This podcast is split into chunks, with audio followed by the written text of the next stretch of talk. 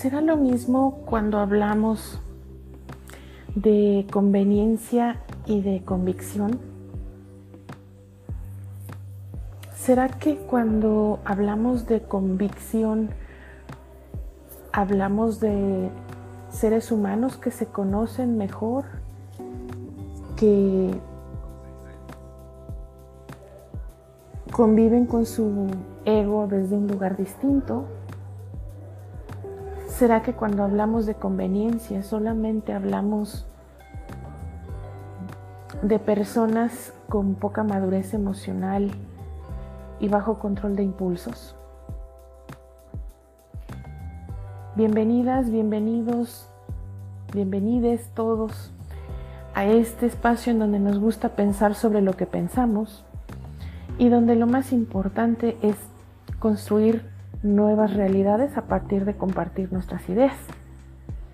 Te recuerdo que soy Lilith Mercado, que soy psicóloga por la UNAM, que soy maestra en terapia familiar sistémica por la UVM y que el podcast se llama Lo que aprendí es. Bienvenidos al sexto episodio de la temporada 3.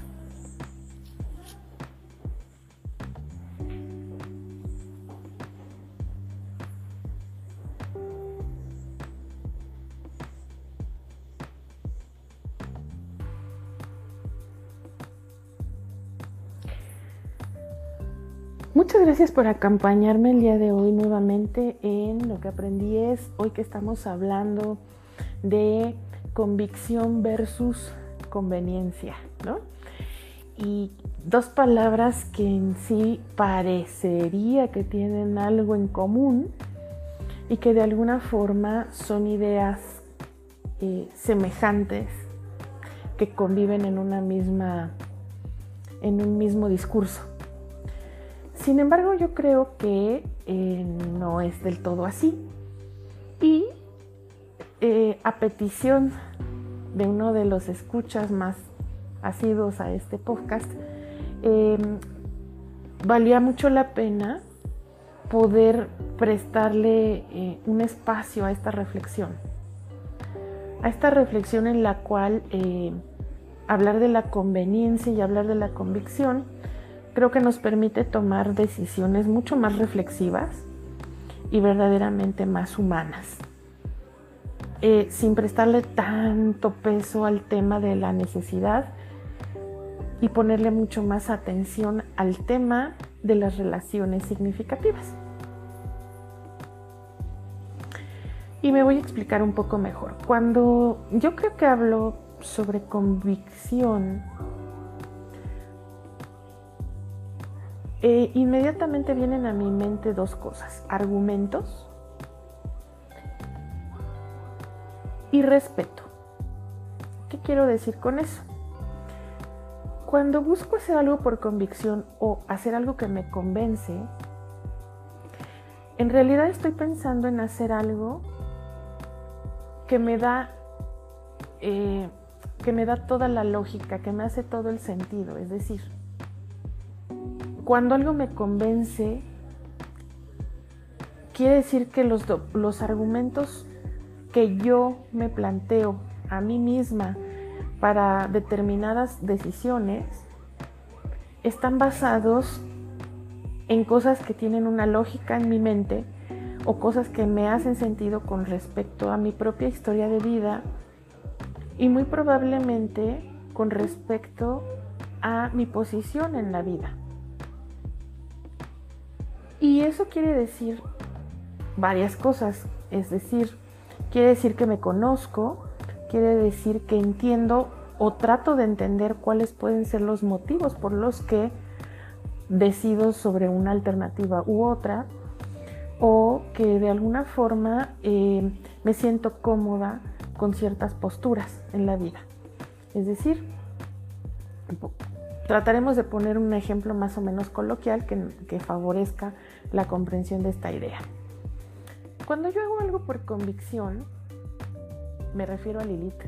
Cuando Lilith hace algo por convicción, eh, ha tenido oportunidad de observar diferentes elementos, tener en cuenta cuáles son eh, las posibles eh, consecuencias de, las decisiones que toma, ha podido de alguna manera poner en la balanza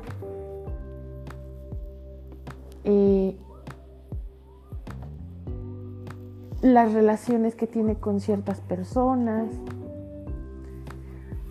pero también ha podido autoconocerse como para tener una idea mucho más amplia de cuáles pueden ser eh, los resultados que se obtienen de tomar una decisión u otra. Para Lilith lo más importante es hacer las cosas que le convencen, dado que de esa manera es muy sencillo tener en cuenta también a las personas que se ven implicadas en estas decisiones.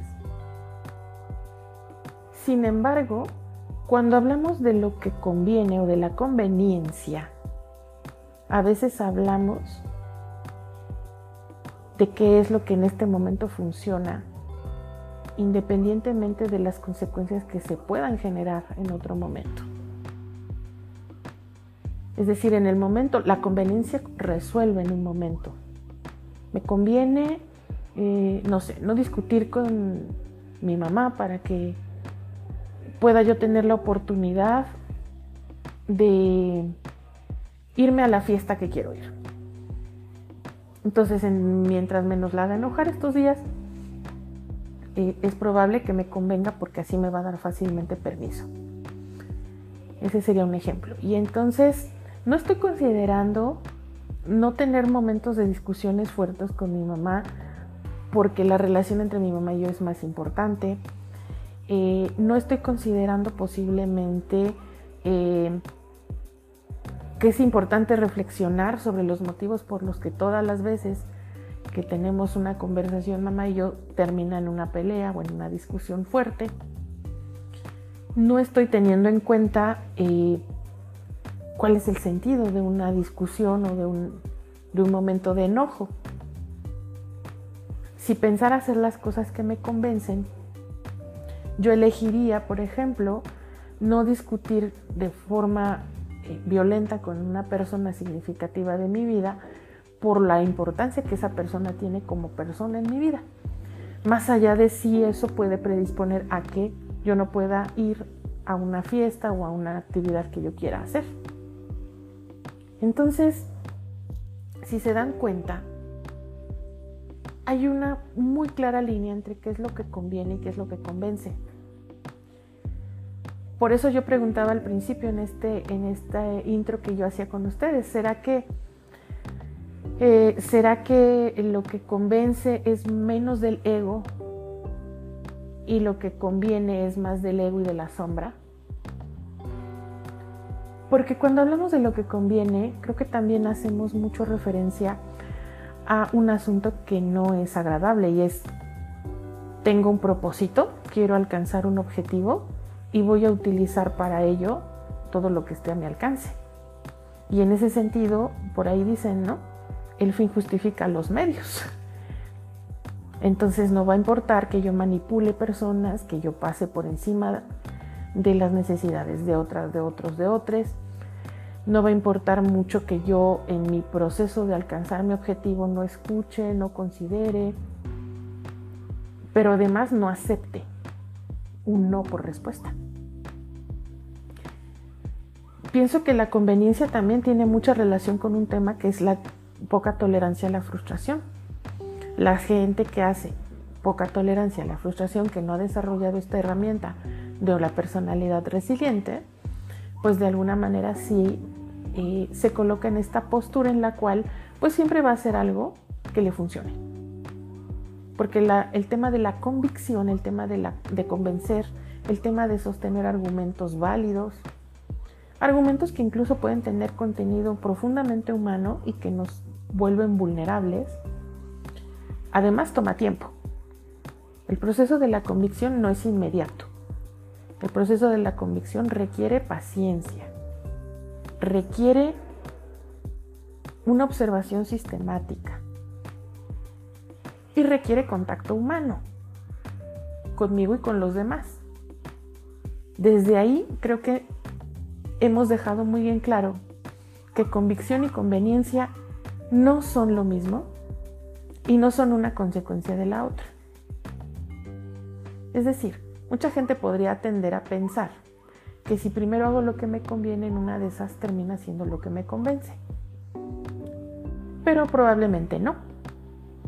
Porque al final cuando yo obtengo lo que quiero desde la conveniencia, pues entonces muy probablemente tampoco me va a interesar mucho invertirle a la convicción. Ya obtuve mi resultado, ya tuve lo que quería. Me salí con la mía en pocas y breves palabras. En cambio, cuando yo hago cosas desde la convicción, empiezo a entender que puedo hacer cosas que me convienen sin dañar a otros. O puedo elegir, aunque ese pudiera ser un camino mucho más inmediato, no seguirlo.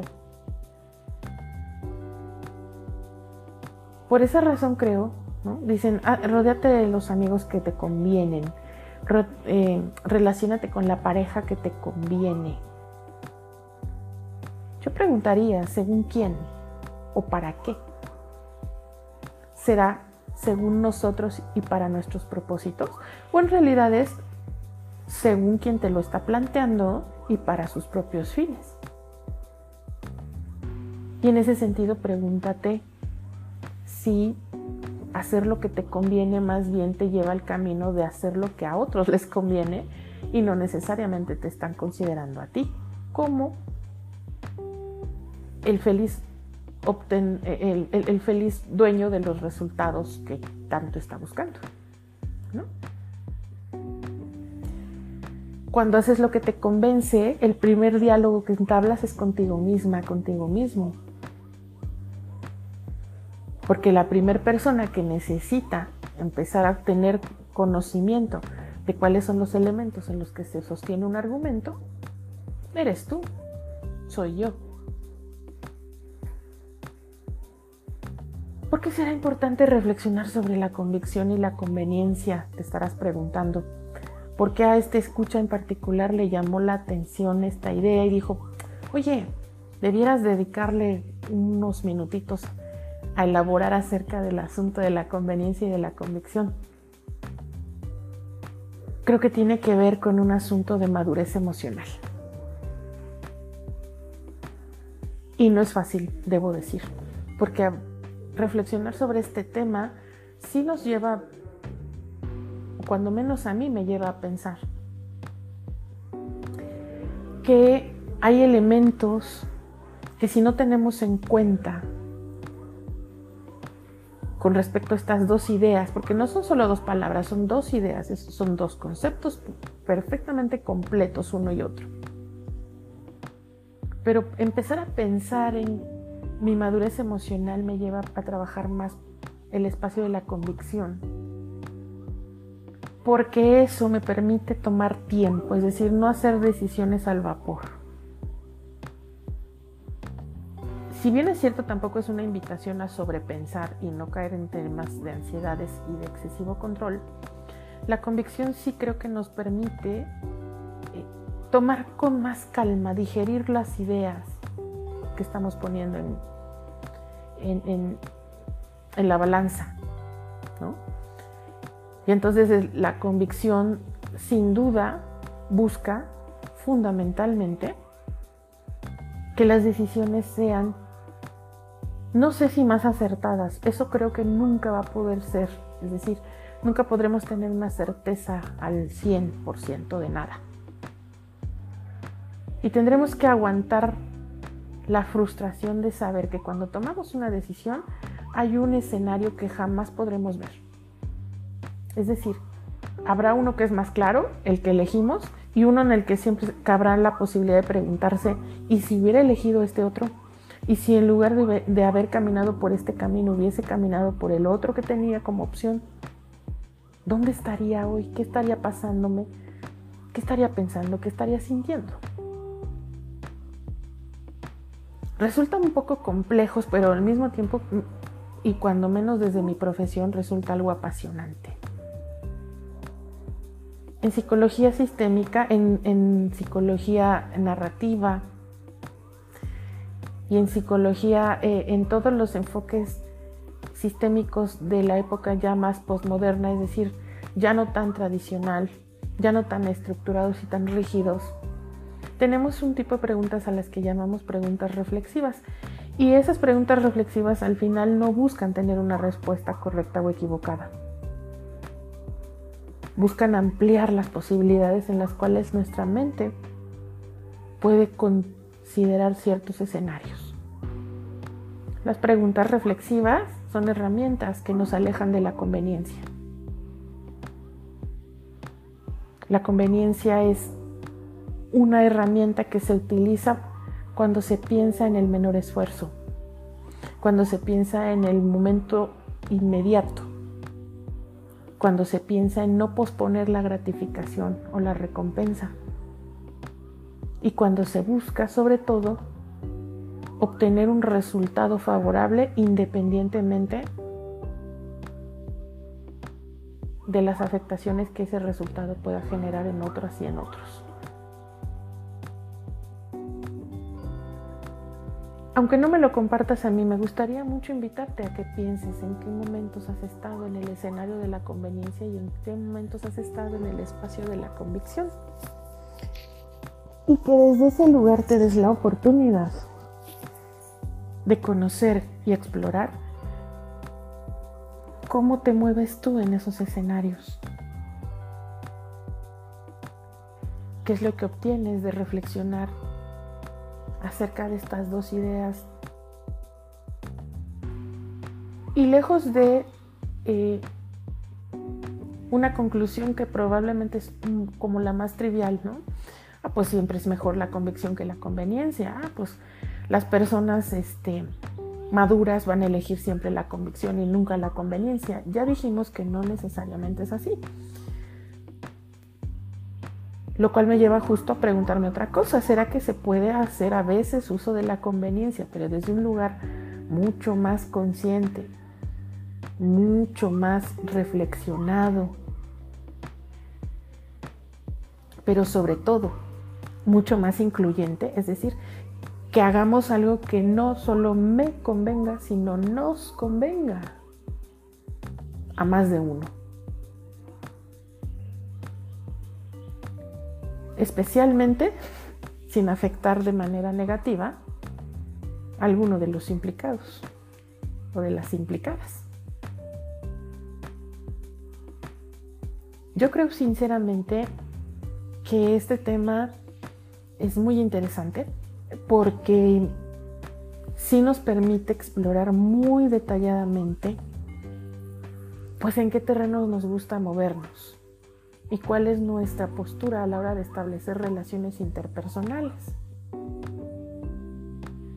Creo que eso también además desde lo sistémico nos lleva mucho a evaluar de dónde aprendimos a asumir estas posturas.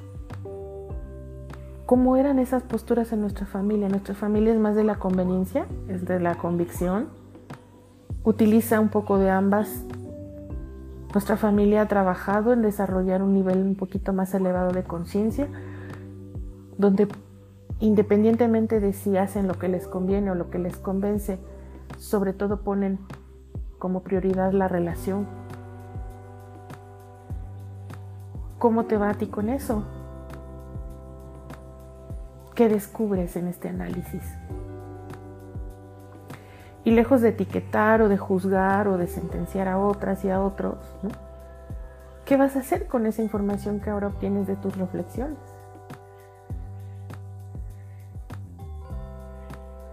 El dilema seguirá existiendo, pienso.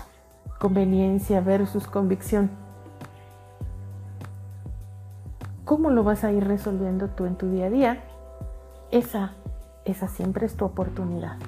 Recuerda que todos tenemos el poder para elegir.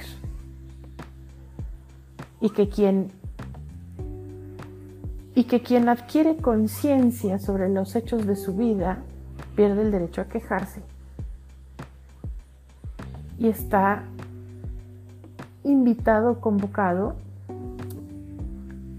a tomar responsabilidad, a educar su libertad y a practicar su autonomía. Definitivamente creo que es una oportunidad muy valiosa.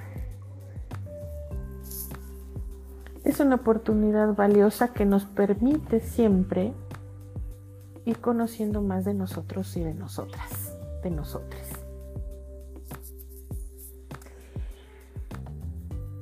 En este sexto episodio de la tercera temporada de lo que aprendí es una de las primeras conclusiones que te ofrezco es esta. Piensa sobre lo que piensas acerca de la convicción y de la conveniencia. Sin juzgarte severamente, date cuenta de cuál es tu postura. Explora hacia atrás en tu vida y en tu historia y de alguna manera permítete cuestionarte si esos patrones de decisión son solo tuyos exclusivamente o si forman parte de patrones que te unen a tu familia y te hacen sentirte parte de ese mismo grupo y te hacen sentirte leal a esas, a esas ideas. Permítete la oportunidad de cuestionarte si desde ese lugar puedes aprender más de ti si puedes compartir esto que ahora descubres en estas reflexiones. Y sobre todo, acéptate compasivamente, pero a partir de ahora, mantente más atenta y atento.